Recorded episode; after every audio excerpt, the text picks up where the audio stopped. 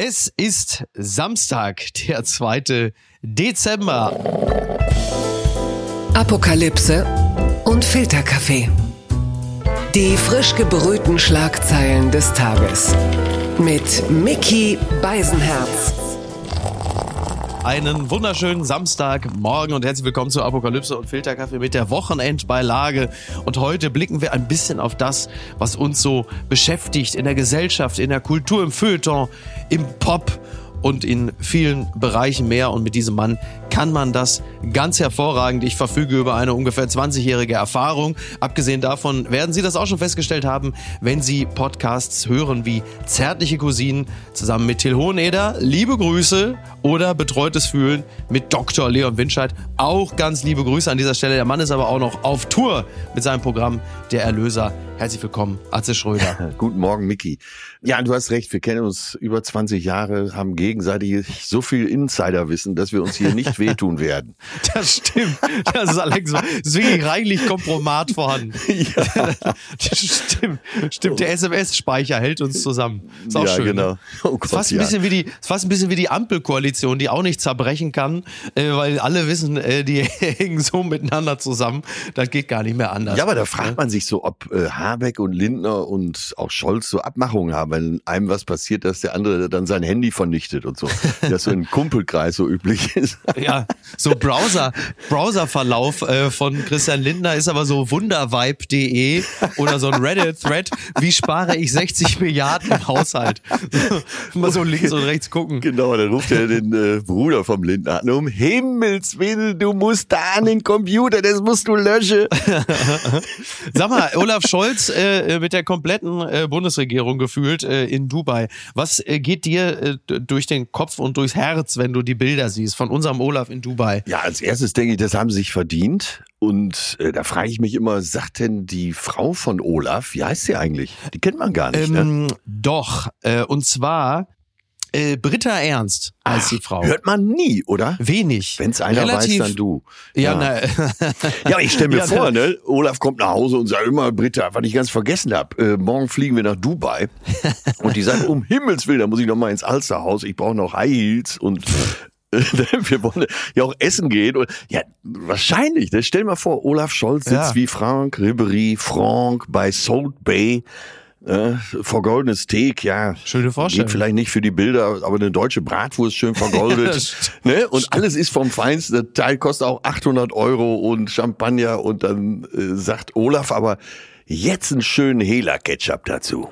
Ne? ja, um ein Ah. Zeichen zu setzen. Einfach um ein Zeichen zu setzen, dass man auch, das ist ja immer ein bisschen das, was man sagt, wenn man versucht, äh, die deutsche, also die wertegeleitete Außenpolitik Ja. auch nach Dubai zu tragen, ist, wenn Olaf Scholz beim Salt Bay in Dubai den Hela-Ketchup über das, über das goldene Steak haut. Finde ich, ist eine, auf jeden Fall eine sehr schöne Vorstellung. Ich glaube, es gibt nichts Wichtigeres, als äh, in diplomatischen Beziehungen den Hela-Ketchup hervorzuholen. Ich denke, ich glaube, Putin und Zelensky, wenn die ihre Wurst in Hela und so weiter, um Himmels Willen. Ja, aber das wäre eine Idee.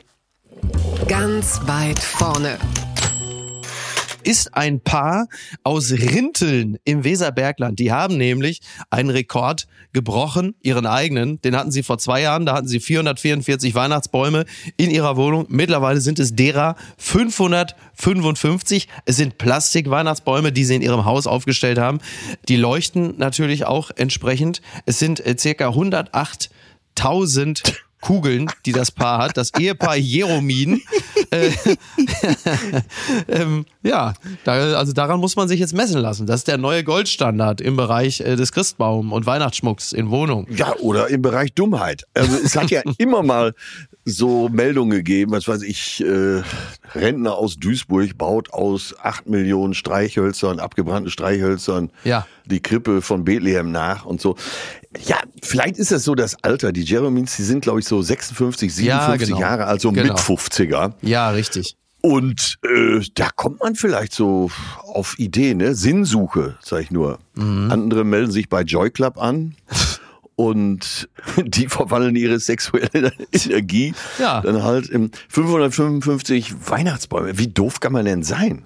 Also, Also du, ich merke schon, du bist wirklich äh, äh, gänzlich äh, unweihnachtlich. Total. Äh, ich habe ich hab die Bilder aus der Wohnung gesehen. Das sieht teilweise so ein bisschen aus wie aus dem Führerhaus von so einem LKW.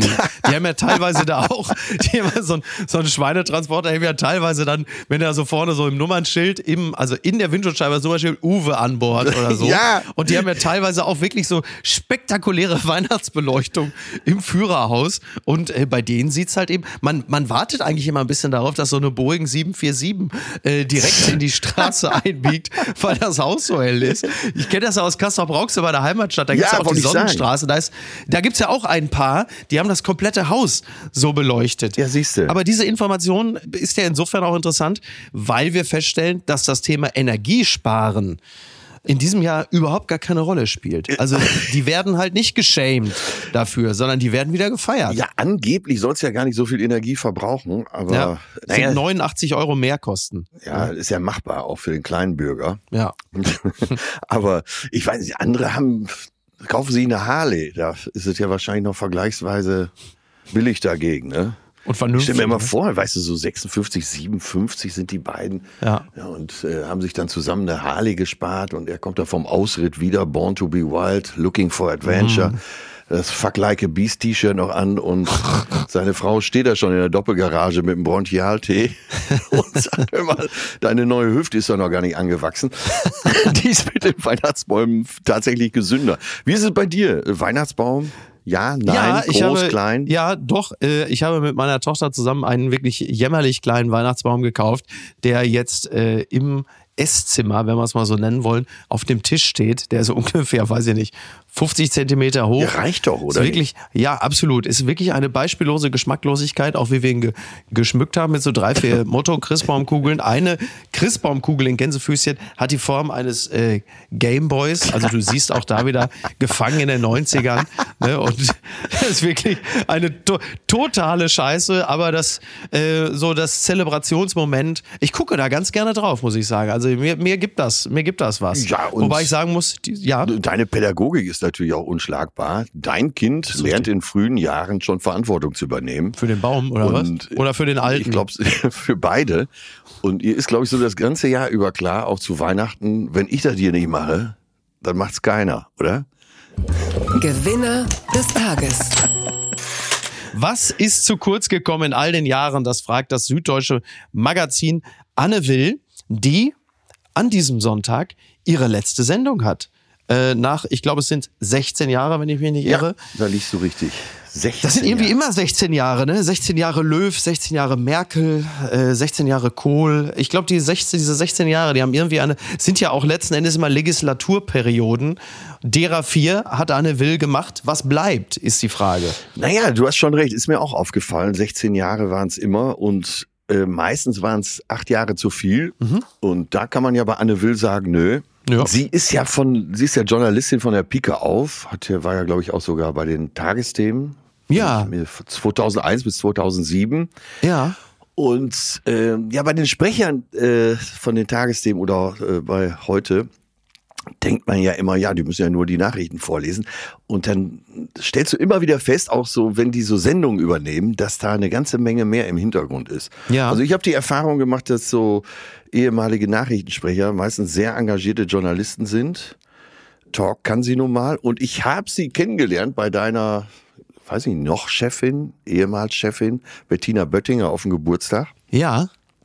Eine extrem lebenslustige Frau. Ja, Ganz absolut. tolle Frau. Ja, ganz tolle Frau. Ich bin auch sehr, äh, sehr begeistert. Hatte sie ja äh, letztens das erste Mal überhaupt persönlich kennengelernt äh, im Rahmen der Wochenendbeilage. Du bist im Grunde genommen einer ihrer prominenten Nachfolger jetzt hier gerade auf diesem äh, Sendeplatz, sagt man so schön. Nein, ganz toll. Und ich hatte, als ich so das Gespräch mit ihr vorbereitet hatte, ich habe im Grunde genommen sie gar nicht so sehr als die Anne Will aus der Anne Will-Sendung Ja, wahrgenommen Genau. und, und sondern ich habe sie als die lebenslustige Kölnerin Ja. äh, betrachtet, Ja. die irgendwann die Sportschau übernommen hat. Und ich glaube, das war auch genau richtig, weil das, glaube ich, ihr ureigenes äh, Sentiment ist, was aber überhaupt nicht sein, äh, behaupten soll, dass sie die anderen Sachen nicht könnte. Ganz im Gegenteil. Im Gegenteil, aber genau. ihr Charakter, aber ihr Charakter, den, den schätze ich so ein und hat sich natürlich auch als, als solcher herausgestellt. Also will sagen, man muss eine solche Person jetzt gar nicht mit so einer, mit so was Staatstragendem überziehen, Genau. sondern sie als die Person sehen, die sie ist. Und das ist natürlich in erster Linie eine äh, im besten Sinne lebenslustige äh, Kölnerin,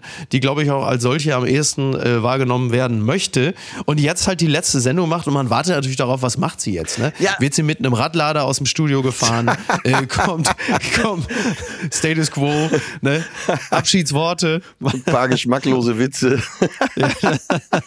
ja, warum nicht? Nein, aber wenn du das so schilderst, dann muss man immer im Hinterkopf haben, dass sie halt so diese ganze Kette durchgemacht hat. Hörfunk, TV, Ja. äh, Sport, Tagesthemen, dann eben erst Talk. Und ich glaube, wenn so eine Anne Will mit einer Sendung aufhört, die hat so viele Interessen, die hat so viele Fähigkeiten auch. Ja. Diese Linie, die kann, glaube ich, einfach so weitergehen. Total, total. Und ein abschließendes, was mir wirklich aufgefallen ist bei ihr, die ist ja nun wirklich absolut furchtlos. Ne? Also sie hat dreimal, dreimal es sich zugetraut, äh, somit die größten Dampfer zu lenken, die Ja, es gibt. ja, also als, genau. als Frau, als junge Frau die Sportschau, dann als junge Frau die Tagesthemen und dann als junge Frau den Sonntagabend-Talk. Also da wäre ganz anderen, aber ganz mächtig die Düse gegangen und das hat sie alles wirklich hervorragend äh, hinbekommen und man darf gespannt sein, was so als nächstes passiert. Ja, sie kann ja von Ulrich Wickert äh, quasi den Staffelstab übernehmen und so Bücher rausbringen wie Der Ehrliche ist der Dumme und was machen, wenn der Wein korkt und so. Also ich sehe da eine große Zukunft. Das Kleingedruckte. Beleidigung statt Trauer. Frederik von Anhalt rechnet mit totem Adoptivsohn ab.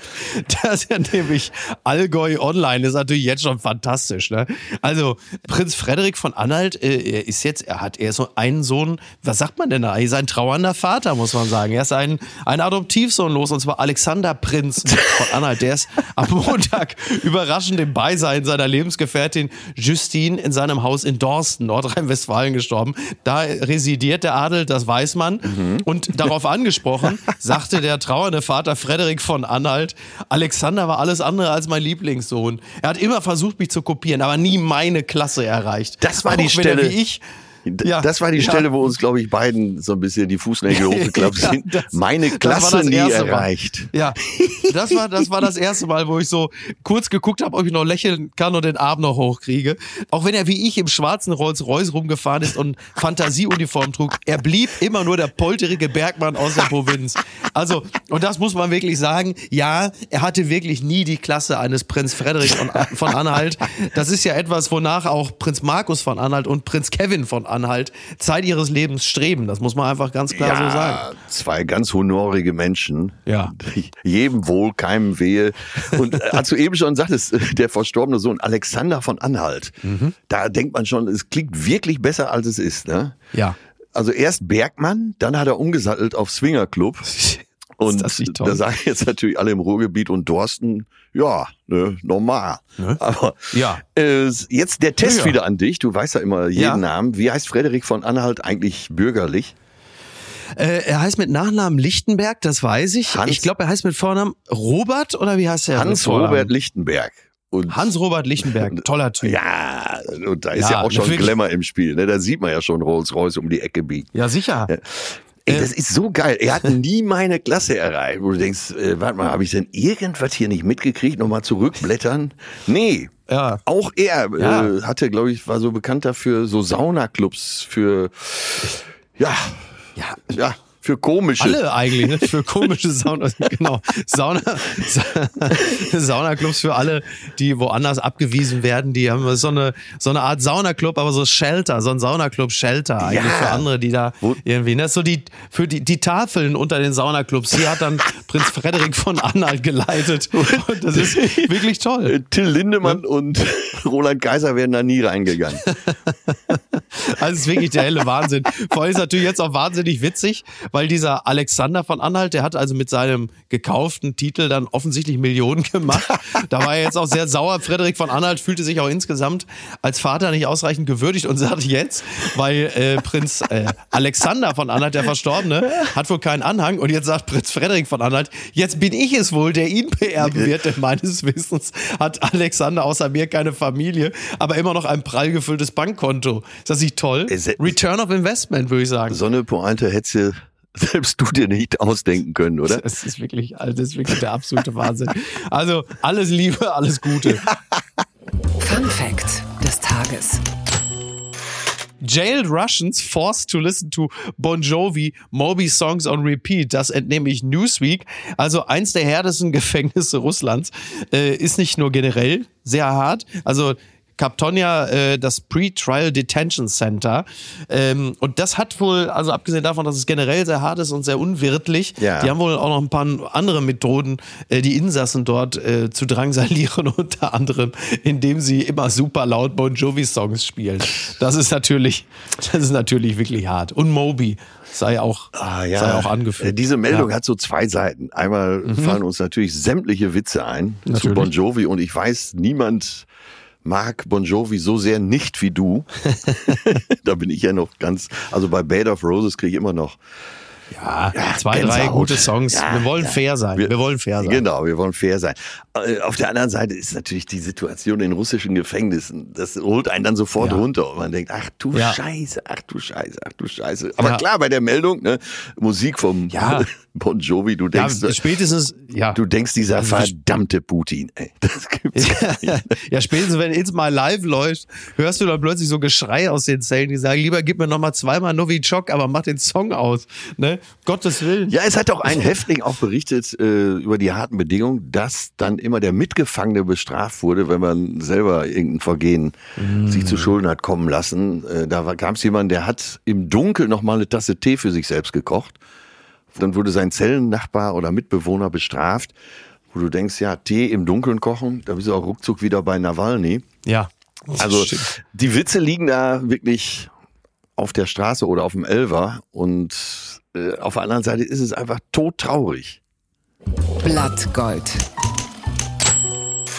Heute ist Aktivismus, wenn man auf Facebook die Flagge postet, für die man gerade ist. Das sagt der Schriftsteller Edgar Keret. Das ist ein Interview äh, von Johanna Adoyan in der Süddeutschen Zeitung. Der israelische Autor Edgar Keret über Social Media, Diskussion über geköpfte Kinder, den Krieg in Nahost und die Unfähigkeit zu trauern. Das ist ein wirklich sehr, sehr gutes, äh, sehr gnadenloses Interview Ja, äh, über ja. die Debattenkultur, natürlich über das, was in Nahost gerade vor sich geht und diese, ja, dieser, dieser radikale Unwille, die Dinge in ihrer Komplexität zu betrachten, Ja. sondern natürlich immer äh, eine Seite ergreifen zu müssen, was äh, automatisch einen Austausch von Empfindungen oder Meinungen äh, nahezu unmöglich macht. Er, er sagt ja schon am Anfang, dass es halt einfach irre ist, ja, dass es von bedeut besonderer Bedeutung zu sein scheint, ob diese Babys von der Hamas auch jetzt geköpft wurden Ja. oder nicht. Er sagt, ne, wir können gerne gründlich darüber äh, debattieren, aber nur, wenn mein Gegenüber der Ansicht ist, dass dieses Detail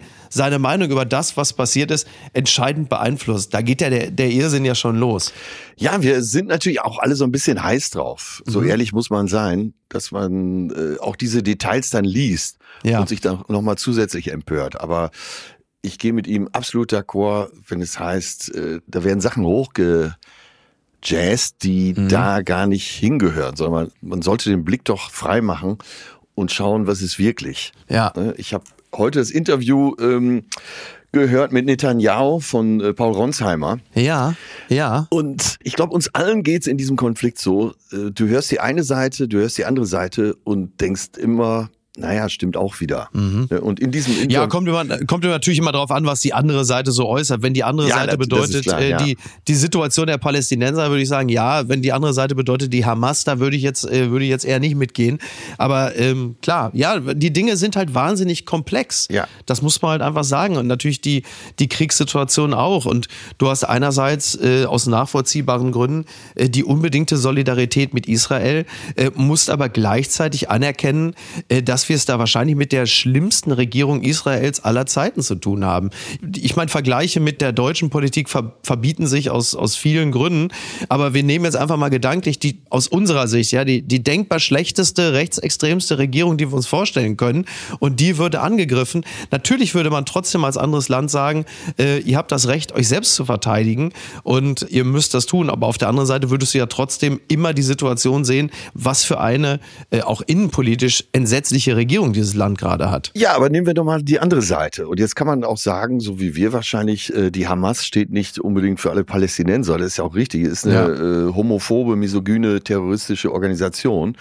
Aber deren Führer, Yahya Sinwar, ja. der sich damit rühmt, zwölf Menschen mit eigenen Händen umgebracht zu haben, Palästinenser wohlgemerkt. Ne? Ja. Die ja. Äh, vielleicht mit Israel ja, kooperiert haben. Genau. Ja, und ja, da sagt ja der Edgar Keret auch, ich würde lieber neben so einem Arschloch wie Netanyahu wohnen, mhm. als neben so einem Massenmörder. Genau. Ja, weil er sagt, ich würde dann wenigstens, der, der wäre vielleicht schlimm, aber ich würde nicht am nächsten Tag äh, selber als Leiche in einem Müllcontainer enden. Stimmt, das hat er so. auch noch dazu gesagt, ja. Das hat er auch noch gesagt. Das ist ja für ihn als, als Jude vielleicht auch nicht ganz, ganz unerheblich, äh, dieses Detail. Und das fällt uns immer ist, so schwer, da ja. die Trennlinie zu ziehen zwischen den Palästinensern genau. und der Hamas. Und die meisten mhm. äh, Palästinenser leiden ja selber darunter. Genau, ja. Und das, das Problem, was wir haben, ist natürlich vor allen Dingen auch wieder mal ein, eines der, des Medienkonsums.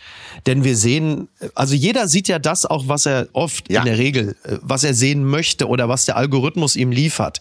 Also wenn du dich eher für die palästinensische Sache eingenommen fühlst, dann kriegst du natürlich ganz viele Bilder von getöteten Palästinensern, Palästinenserinnen, von verschütteten Kindern und bist natürlich dementsprechend auch völlig nachvollziehbar, emotionalisiert und ja, wütend. Ja. Bist du eher für die israelische Sache eingenommen, dann siehst du natürlich ganz viele Geschichten von Geiseln, die immer noch verschleppt sind, die unglaubliche Brutalität der Hamas und bist natürlich dementsprechend auch nicht nicht willens, die anderen Themen, die mitschwingen, überhaupt zu sehen. Wenn du siehst, wie äh, die Hamas Geiseln freilässt und dann aber ein palästinensischer Mob äh, diese Geiseln ja, am liebsten ja. zurück wieder äh, ins Gefängnis treiben würde, natürlich bist du geneigt zu sagen, die sind ja alle so. Aber davon muss man versuchen, sich frei zu machen und sich um, um also wirklich radikalstmöglich um Objektivität bemühen. Aber die Macht der Bilder macht es einem halt eben auch wahnsinnig schwer und soziale Netzwerke als in dem Fall ja wirklich auch Hasskatalysator, die sind ja auch darauf angelegt, ja, die Leute dementsprechend zu emotionalisieren. Ja, du nimmst halt die Informationen, die du bekommst äh, und auch die Emotionen, die du bekommst. Damit wird ja auch gearbeitet und dann ist es mehr oder weniger so ein Projektionsfestival. Ja. Und zwar äh, projizierst du genau das dahin, äh, wie deine persönliche Befindung ist oder dein Sentiment. Und deswegen ist es auch so schwer auseinanderzuhalten. Also eine Lösung sehe ich da nicht. Entzauberte Scheinriesen. Molkerei-Milliardär Müller bestätigt Kontakte zur AfD. Das berichtet das Handelsblatt. Theo Müller machte Firmen wie Müllermilch groß. Spekulation über den Umgang mit rechten Parteien gab es schon länger. Nun räumte ein Treffen mit Alice Weidel von der AfD ein. Ja, Renate Künast von den Grünen, die hatte da so ihren Wallraff-Moment und sagte, Leute, irgendwie, der hat sich wohl mit Alice Weidel von der AfD getroffen und dann noch so Hashtag Wein Stefan, Hashtag Müllermilch, dass man erst denkt, das ist so, ein, so also ist ja eigentlich was für Cem Özdemir. Von wegen zu viel Stimmt, Zucker. Der wäre zuständig. Und, ist ungesund. Eigentlich wäre der zuständig. Man denkt, sie strahlt in seinen Fachbereich ein. Und dann kommt aber diese, deswegen trendet jetzt auch Müller gerade so sehr, äh, wo man so denkt, also das ist, glaube ich, eigentlich ein schönes Beispiel dafür, dass es auch eine Generationenfrage ist, wie überrascht man äh, über diesen Umstand ist. Denn du wirst dich auch erinnern ja, können, ja. Müller, die Firma Müller, Müller Milch, äh, all diese Themen. Also Müller ja, war für mich schon gesichert rechtsextrem, ja. da war die AfD noch eine Eurokritikerpartei. Ganz das genau das habe ich mir auch notiert. Also mich hätte es gewundert, wenn es nicht so wäre. Ja. Also äh, genau wie du es gerade gesagt hast, der stand doch äh, der AfD schon nahe, da gab es ihn noch gar nicht. Ja, Republikaner, Anfang der 90er. Damals haben Boris Becker und so Werbung gemacht für, ich meine gut, für Boris Becker ist gut, dass er irgend, also jeder Euro, den er verdient, das ist, ist alles gut, ja. Sei ihm gegönnt. Aber das war damals ja schon, das war schon Anfang der 90er so. Da hieß es schon, Müller kauft nicht bei Müller, weil äh, Republikaner und Co. Das ist alles wirklich, wirklich uralt. Ich finde es ja sehr traurig mit seiner Liebe äh, zu Diktaturen.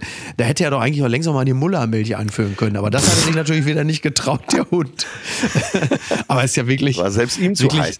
Nein, aber es muss man, nicht, muss man nicht Kunst vom Künstler trennen, Atze? Ähm, in meinem Fall ja, aber ich würde mal sagen, bei Müllermilch geht das alles so schön Hand in Hand, da gibt's keine Trennlinie. Ja. Ähm, es gibt einen wunderbaren Dokumentarfilm, den habe ich letzten Sonntag gesehen, das System Milch.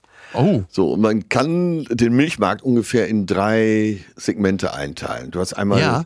die äh, Almbauern oder die kleineren Bauern, die ein paar Kühe haben und wirklich alles von Hand machen und wo die Kuh auch schon mal eine Weide sieht. Dann gibt's die größeren Bauern, die so unter dem äh, Büttel der Milchindustrie stehen und viel zu wenig pro Liter Milch kriegen mit 35 bis 42 Cent. Und dann gibt's das ganz große System Milch. Ja. Und das ist so abgezockt. Das ist wirklich, Pablo Escobar hätte gesagt, Leute, da mache ich nicht mehr mit. Ach du Scheiße. Und wenn du dann so einen Big Player hast, wie eben Theo Müller, dann Ja. weißt du, wer da oben mitspielt, der kann nicht redlich sein. Das ist, Mhm. äh, ich weiß gar nicht, ob ich es hier sagen darf, ich mach's mal trotzdem, äh, das ist wirklich ein Drecksack. ja, das, also Da wundert mich gar nichts. Nee, da, das kannst du, das kannst du bei uns gerne sagen. Sag mal, sind das eigentlich so, weil du, du bist ja durchaus interessiert äh, an gesellschaftlichen Themen, was man ja auch merkt, unter anderem daran, dass du äh, irgendwann vom Auto aufs Rad umgestiegen bist, weil irgendwann Ja. ist mir da im Grunde genommen, ist mir der, der Cognac aus der Hand gefallen, den ich mir gerade in die Haferflocken kippen wollte, als ich las, Atze Schröder fährt kein Porsche mehr, sondern fährt jetzt durch Hamburg mit dem Hollandrad. Also ist das eigentlich etwas, was, ähm, was die Bühnenfigur Atze Schröder verträgt, so von den Insignien der Figur abgekehrt zu sein? Also Porsche nicht mehr, sondern Fahrradfahren, äh, dem Veganismus ähm, zumindest einmal zugeneigt zu sein. Ist das, äh, ist das für die Markenpflege okay? Geht das? Ich war mir am Anfang nicht sicher, ob es das verträgt, aber dann hat sich so entwickelt, einmal diese Landsendung, da kam die Biografie und Ja. da hatte ich ein bisschen aufgemacht und privat äh, mag ich ja Porsche auch gar nicht, um es mal ganz offen zu sagen. Ich hörte davon. Und dann habe ich erst im Nachgang festgestellt, dass da natürlich eine unheimliche Fallhöhe auch drin liegt. Mhm. Ne, Wenn ein Atze Schröder plötzlich sagt, äh, ich steige aufs Fahrrad um, dann liegt da eine Spannung drin. Wenn ein Atze Schröder sagt, äh, ja, Bratwurst war gestern, vor allen Dingen Brutzler, und heute essen wir vegan, dann merkt man ja schon, dass da eine Fallhöhe drin ist. Und ich merke es jetzt auch auf Ja. Tour. Ich bin jetzt gerade auf Preview-Tour. Ja, genau, Ähm, genau. Ja. Die große Tour geht ja ab Februar los. Äh, bitte alle Karten kaufen, sonst ist das Heulen wieder groß an Heiligabend.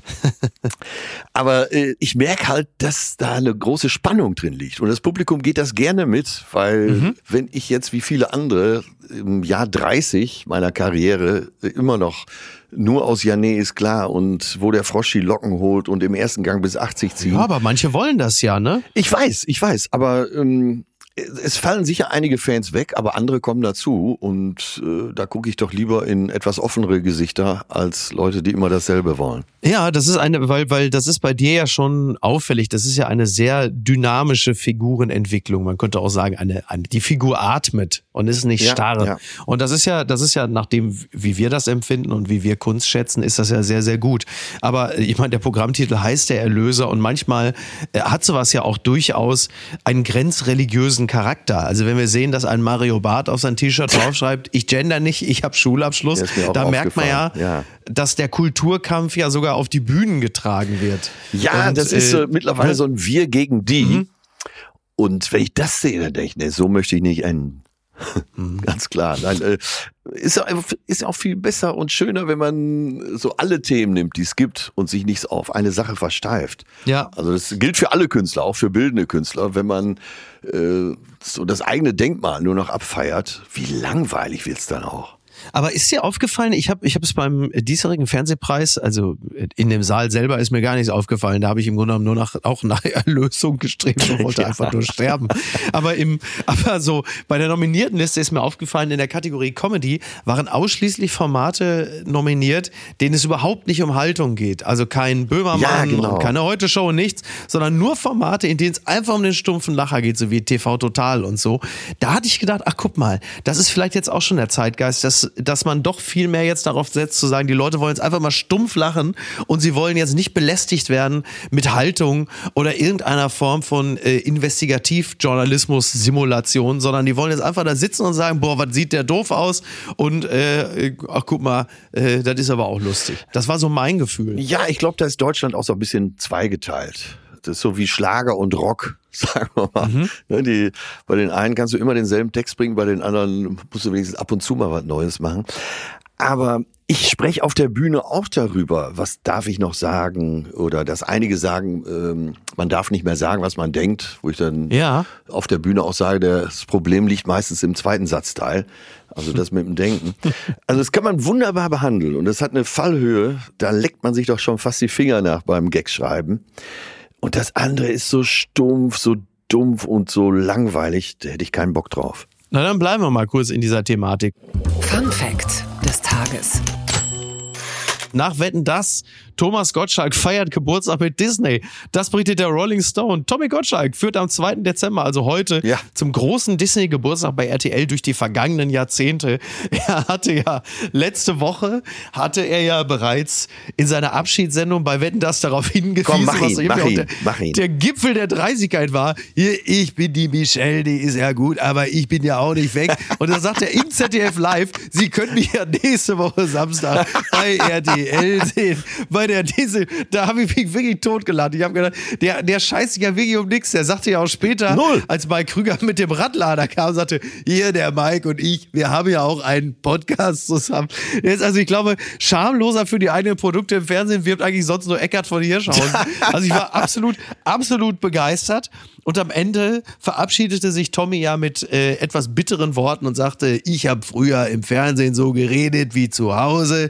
Heute, da muss man aufpassen, da nicht ein Aufnahmeleiter kommt und sich Sorgen macht, dass ich einen Shitstorm kriege. Ähm, und weil du gerade darüber gesprochen hast, dass das auf der Bühne auch ein Thema ist, wie hast du das wahrgenommen, diese Worte und den Auftritt an sich? Ich habe es mir nicht angesehen. Ich stand nämlich auf der Bühne und Ah ja, okay. es war alles war klar. Also was in Mhm. der Sendung passierte, war klar. Äh, dass Gottschalk mal wieder jedes Fettnäpfchen. Äh, Sharon David war, glaube ich, da, hat Ja. super reagiert. Ja. Auch da ist er reingetappt in die Falle. Aber er scheißt sich halt für nix. Ne? Ja. Und du hast gerade gesagt, Mike Krüger war da und dann hat er gesagt, ja, der Mike und ich, wir haben ja noch diesen Podcast. Es hätte aber auch passieren können, dass er sagt, Mike Krüger, wer ist das denn? Ne? Und er moderiert ja jetzt heute eben Mhm. diese 100 Jahre äh, Disney Jubiläum Show zusammen mit Viktoria Swarovski. Ja, klar. Da kann ich, kann ich nur sagen, Viktoria, toi, toi, toi. Es stimmt. Äh? okay, sie ist jetzt auch nicht gerade für die freie Rede bekannt. Das ist ja bei RTL hauptsächlich dafür bekannt, dass sie unfallfrei ein Paillettenkleid tragen kann. Aber er, Tommy, wird sie schon mitnehmen. Aber es kann passieren, dass er zwischendurch immer mal sagt, äh, wer warst du denn nochmal? Das ist, äh, das ist absolut korrekt. Äh, kann auch sein, dass er sie irgendwie verwechselt mit irgendeiner anderen. Äh, also sie ist ja, sie ist ja Spross oder Sp- Sprössin der Swarovski-Dynastie. Wer weiß, vielleicht, vielleicht hält er sie auch für eine andere, vielleicht hält er sie auch für eine der Geissens oder so. Also das wird man dann in der Live-Sendung, wird man es dann feststellen, mit, mit wem er sie verwechselt. Es ist aber auch, ich liebe ja den Stil von Gottschalk, der sich einfach um nichts scheißt Ja, und es ja, ist natürlich, egal. wir lieben ihn. Und ja, und ich fand, das Witzige bei dieser Nachbetrachtung der Gottschalk äh, ist ja, die, die ihn gefeiert haben und die, die ihn härtest kritisiert haben, irgendwie haben sie ja beide recht. Stimmt ja, Ja, irgendwie genau, beides. das habe ich auch gedacht. Genau, ihr habt Ne? alle recht. Ja. Aber es ist doch genauso gekommen, wie wir es gedacht haben. Und die Ja. Kritiken sind ja seit 30 Jahren dieselben. Exakt. Äh, Ja. Und, ja, und wenn er heute Abend moderiert, weißt du, Gottschalk hat ja, und insofern passt das ja auch zu Swarovski, er hat ja innerlich Strass. Eigentlich stand er immer schon für Strass. Stimmt. Ne? Und dann Ja. auch äh, die Gäste. Äh, Tom Beck wird mit Yvonne Katterfeld heute Abend singen. Ach, guck. äh, Beauty and the Beast. Und dann so ein Move, da musst du auch erstmal drauf kommen. Dann singt Alexander Klavs Dir gehört mein Herz aus dem Musical Tarzan. Ja, guck. Also wer, Naja. tja, wer da einschaltet, ja, vielleicht einfach nochmal einen Persönlichkeitstest machen, einen Wesenstest. Blattgold. Mama, Papa, ich bin ein Genie. Ein schöner Text von Sebastian Herrmann in der Süddeutschen Zeitung über die systematische Selbstüberschätzung von Kindern. Äh, Und er schreibt, schlecht ist das nicht immer, denn wer sich zu viel zutraut, Nein, falsch. Wer sich viel zutraut, wer sich viel zutraut, schafft auch viel, oder? Fragezeichen. Neulich hat der achtjährige Sohn einer dieser schönen Kindersätze verschenkt, die eine Weile ins Elterngedächtnis einziehen. Er stand am Tisch vor ihm eine Konstruktion aus Lego. Es handelte sich um eine fliegende oder fahrende Maschine, jedenfalls um etwas aus meiner Sicht Außergewöhnliches. Papa, schau mal, was ich gebaut habe, moderierte er den Kindersatz an. Ich bin ein Genie. also das ist naja, mir neu. Ja. Also diese Richtung ja. ist mir neu. Ich kenne das eigentlich nur so von Eltern, die ihren mhm. eigenen Trottel dafür ein Genie halten. Ja. Und dann sagen, ja, der wird mindestens mal Finanzminister. Ja. Okay, der hat eine 5 in der Mathe-Klausur, aber und der Lehrer hat auch gesagt, sowas Blödes hätte er noch nie erlebt. Aber der wird mal äh, Twitcher. Ja, das könnte ja tatsächlich, also irgendwo zwischen, ich, also so wie ich die Dinge gerade sehe, sind viele Twitcher begabter als der aktuelle Finanzminister. Vor allen Dingen kriegen sie deutlich mehr Kohle rein, so wie die Dinge das aussehen. Stimmt. Aber das ist interessant. Also die Beobachtung äh, der äh, Psychologen äh, in dieser Meta-Analyse im Fachjournal Child Development kommen zu dem Schluss, dass äh, die Selbstüberschätzung von Kindern um ein Drittel höher ausfällt, als das noch zum Beispiel in den 1960er oder 1970er Jahren war. Und dass das vor allen Dingen besonders ausgeprägt ist bei Kindern so zwischen vier und fünf. Die überschätzen sich im Schnitt um das Doppelte. Also schätzen ihre Leistungsfähigkeit einfach mal doppelt so hoch ein. Und das wird dann weniger, je älter die Kinder werden werden. Also bei 11, 12-Jährigen ist das schon längst nicht mehr so stark ausgeprägt. Das hat natürlich auch ein bisschen wahrscheinlich einfach ganz klassisch mit den Scheitererfahrungen dieser Absolut, Kinder genau zu tun, ne? dass man im Laufe der Zeit merkt, dass man doch nicht so ganz so imstande ist, die Dinge so hinzukriegen, wie die sich das vielleicht mit fünf oder acht vorstellen. Und die Psychologen mutmaßen, dass dahinter der weltweite Trend zu stärkerem Individualismus ja, stecken könnte. Ja. Die Kinder würden heute in so gut wie allen Gesellschaften stärker als früher ermuntert, aus der Masse herauszustechen und besonders zu sein. Das könne dazu führen, dass sich Kinder diese Botschaften zu eigen machen und ihr Selbstbild heute noch rosiger ausfällt.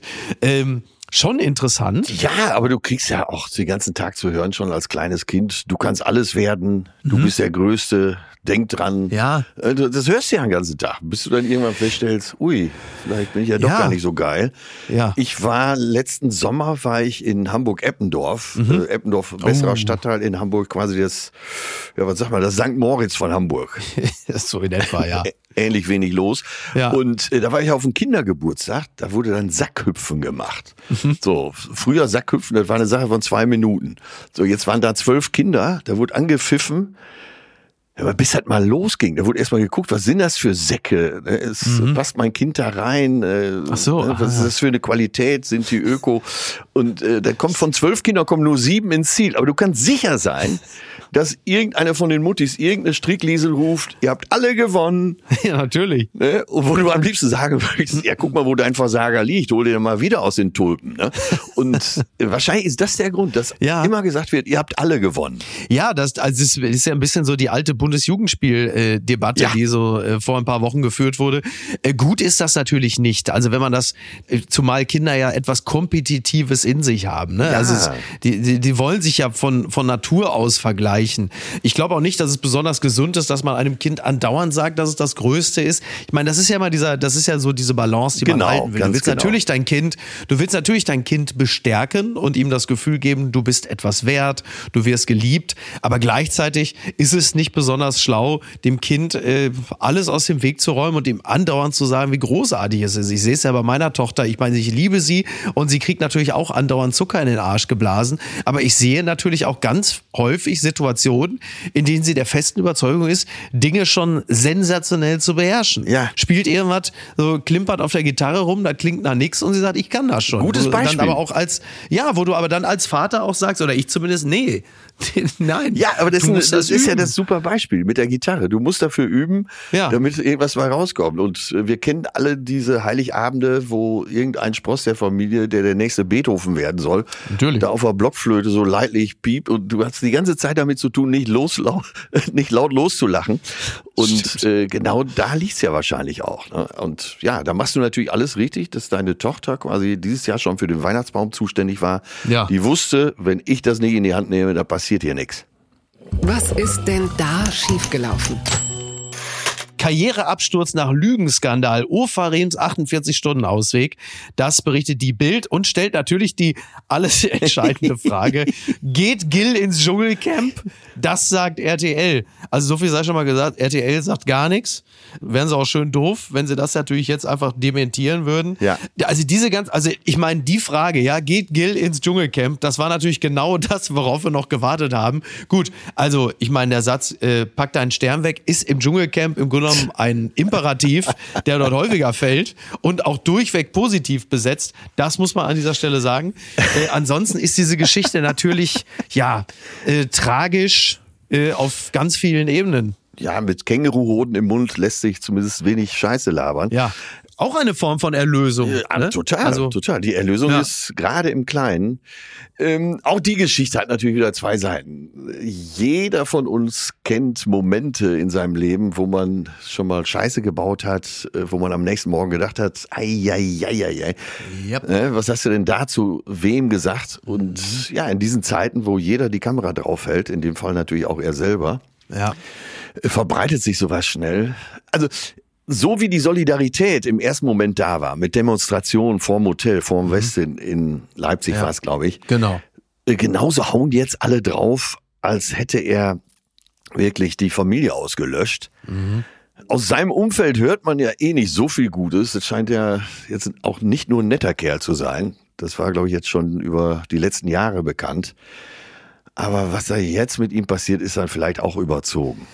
Ja, das genau, das sehe ich auch so. Also da, das ist nämlich genau das. Ne, wir, wir leben ja in, in so einer Affektokratie, dass halt immer sofort dem dem Gefühl des Moments nachgegeben wird. Und was man ja nie vergessen darf, ist, wenn eine Person schreibt, was für ein Arschloch, Ja. dann ist das ja vielleicht noch ein individuelles Urteil. Nur dieses Urteil wird ja im selben Moment von zehn bis hunderttausenden Ja, bis ja. Millionen gefällt und es entwickelt eine Wucht, die die so intensiv ist, dass man sich immer auch ein bisschen über das Seelenheil auch des in Anführungsstrichen Täters Gedanken machen muss. Und du hast natürlich völlig recht, gerade da, wo eine Kamera angeschmissen werden kann, aus dieser Wut heraus über die äh, vermeintliche ungerechte Behandlung in einem Hotel, kommst du dann auf dieses extrem dünne Brett.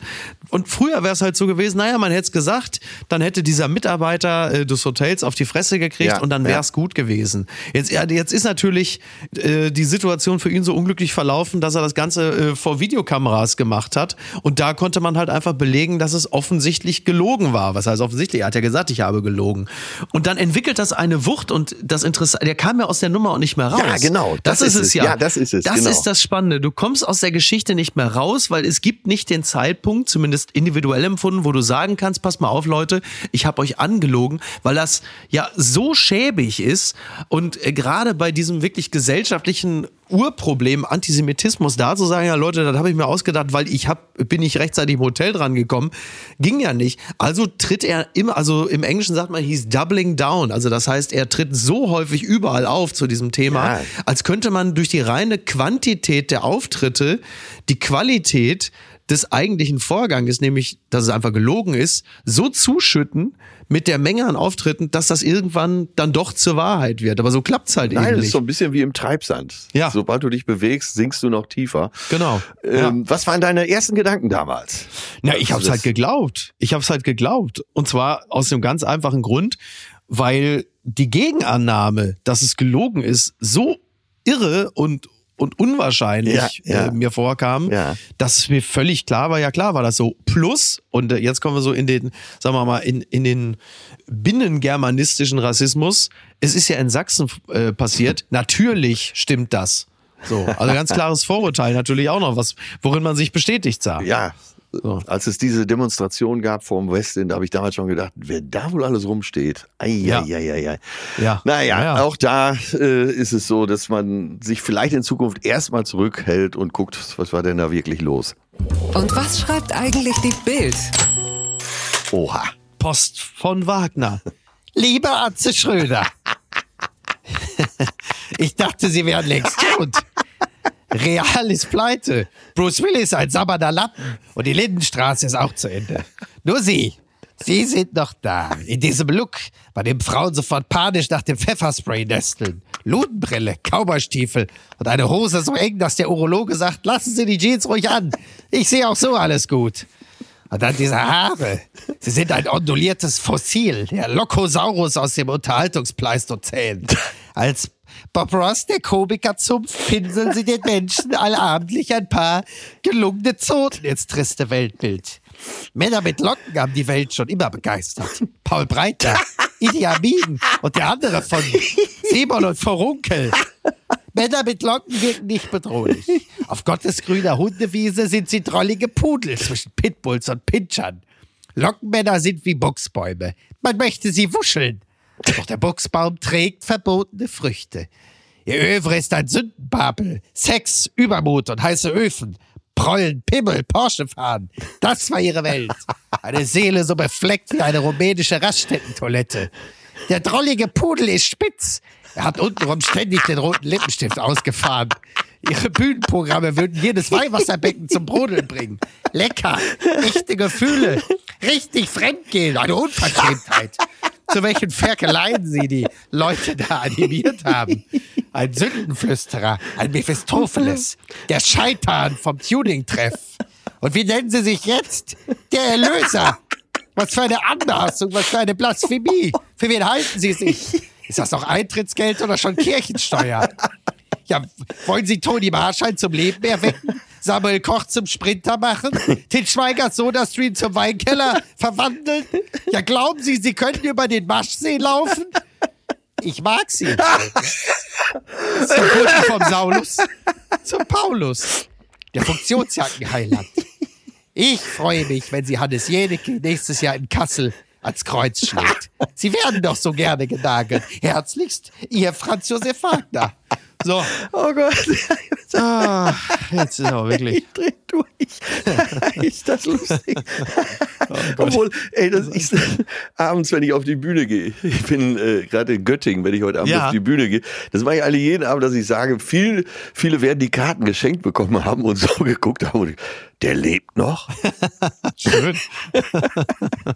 Ach ja. Ja, auch danke dafür, danke. Sehr gerne. Wollen wir beide noch Christine Westermann zum 75. gratulieren? Die hat nämlich heute. Oh ja. Ist das nicht Wahnsinn? Ey, das Tolle Frau. ist auch in jeder Beziehung eine tolle Frau, ein toller Mensch, Ja. gute Moderatorin, einer der unterhaltsamsten Menschen äh, im deutschen Unterhaltungsbusiness und auch Nachrichtenbusiness. Ja, Wahnsinn. Ja. Wirklich, tiefe Verneigung. Bin auch Riesenfan. Ansonsten bleibt mir nur noch zu sagen, ich danke dir ganz herzlich, lieber Atze. Wir alle freuen uns auf deine Tour, der Erlöser. Und ähm, diejenigen, die darauf warten, die hören sich halt einfach so lange äh, betreutes Fühlen und zärtliche Cousinen an. Da gibt's dann die volle Dosis. Atze, lass es dir gut gehen. Mach ich, mach und ich. Äh, ich sag mal, bis die Tage. Ne? Ja, danke für diese lustige Dreiviertelstunde. Ich danke dir. Also, ciao, ciao. Mach's gut. Tschüss. Ciao. Apokalypse und Filterkaffee ist eine Studio Womans Produktion mit freundlicher Unterstützung der Florida Entertainment. Redaktion Niki Hassania. Produktion Hanna Marahiel. Executive Producer Tobias Baukage. Ton und Schnitt Niki Franking. Neue Episoden gibt es täglich. Überall, wo es Podcasts gibt.